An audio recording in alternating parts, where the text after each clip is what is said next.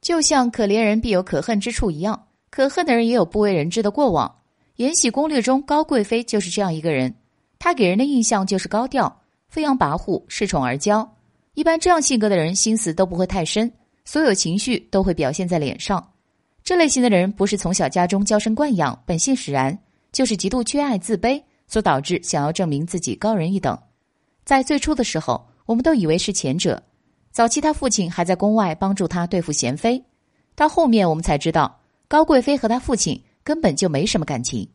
高贵妃这个人设在最开始并不讨喜，她横行霸道，处处与皇后作对，而其他的妃嫔都与皇后抱在一团。她也被大家称这部剧中唯一一个认真宫斗的女人。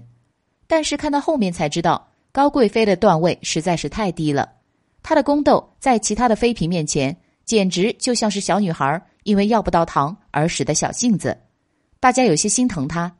但是高贵妃能在后宫中横着走，这么跋扈也不是没原因的，就是因为她相对于其他妃嫔更加的得宠，所以她的地位仅次于皇后。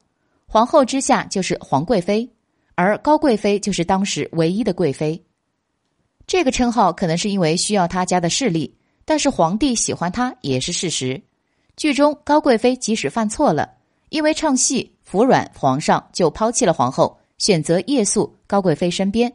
所以说，前期皇上还是十分宠爱高贵妃的。那么，高贵妃那么受宠，为什么到死都没孩子呢？高贵妃曾经说过，恨透了自己的父亲。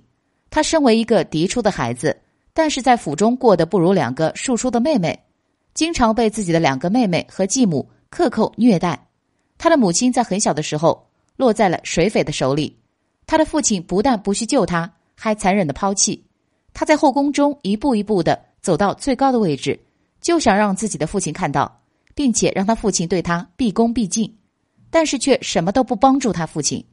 他不要孩子，也是因为不想让孩子成为高家的棋子。